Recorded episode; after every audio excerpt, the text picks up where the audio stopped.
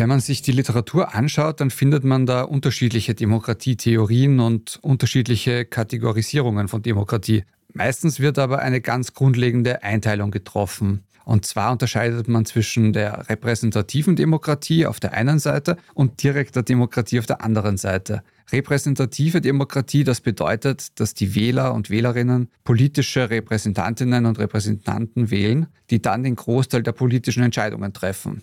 Und bei der direkten Demokratie hingegen ist es so, dass die Wählerinnen und Wähler diese politischen Entscheidungen selbst mitbestimmen und auch selber treffen. Ja, genau. Und wenn wir jetzt noch näher auf die direkte Demokratie eingehen wollen, da kann man dann noch einmal unterscheiden. Und zwar gibt es unterschiedliche Arten, wie diese direkte Demokratie ausschauen kann. Einerseits gibt es die rein partizipative Art der Einbindung. Dabei geht es vorrangig darum, dass die Bevölkerung selbst Maßnahmen beschließt. Das ist beispielsweise eine Volksabstimmung. Und dann gibt es noch das sogenannte Achtung Zungenbrecher deliberative Modell.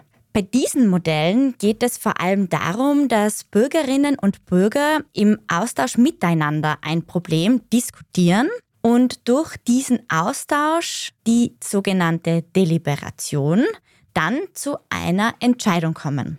Meistens werden daraus dann Empfehlungen formuliert, die an die Politik gerichtet werden. Ein Beispiel für einen deliberativen Prozess sind etwa die Bürgerräte. Wir halten mal ganz grundsätzlich fest, man unterscheidet also auch bei der direkten Demokratie zwischen zwei Ausprägungen. Und je nach Demokratie gibt es da jeweils unterschiedliche Teile von diesen direktdemokratischen Instrumenten, die eingesetzt werden.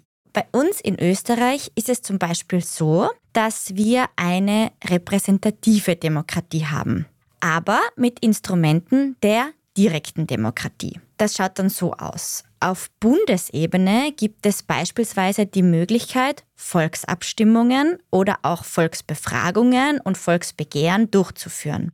Das alles sind Instrumente, bei denen Bürgerinnen und Bürger direkt befragt werden. Die sind manchmal bindend, manchmal nicht bindend, manchmal kommen sie von der Politik und manchmal gehen sie von den Bürgerinnen und Bürgern aus aber auch Formen der deliberativen Demokratie kommen langsam immer häufiger zum Einsatz. Da hat in Österreich beispielsweise 2022 der bereits schon erwähnte Klimarat stattgefunden.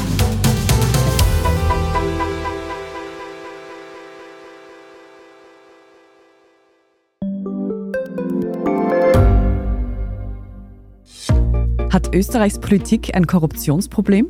Wie wird der Ukraine-Krieg enden? Und warum wird alles immer teurer? Ich bin Tobias Holub. Und ich bin Margit Ehrenhöfer.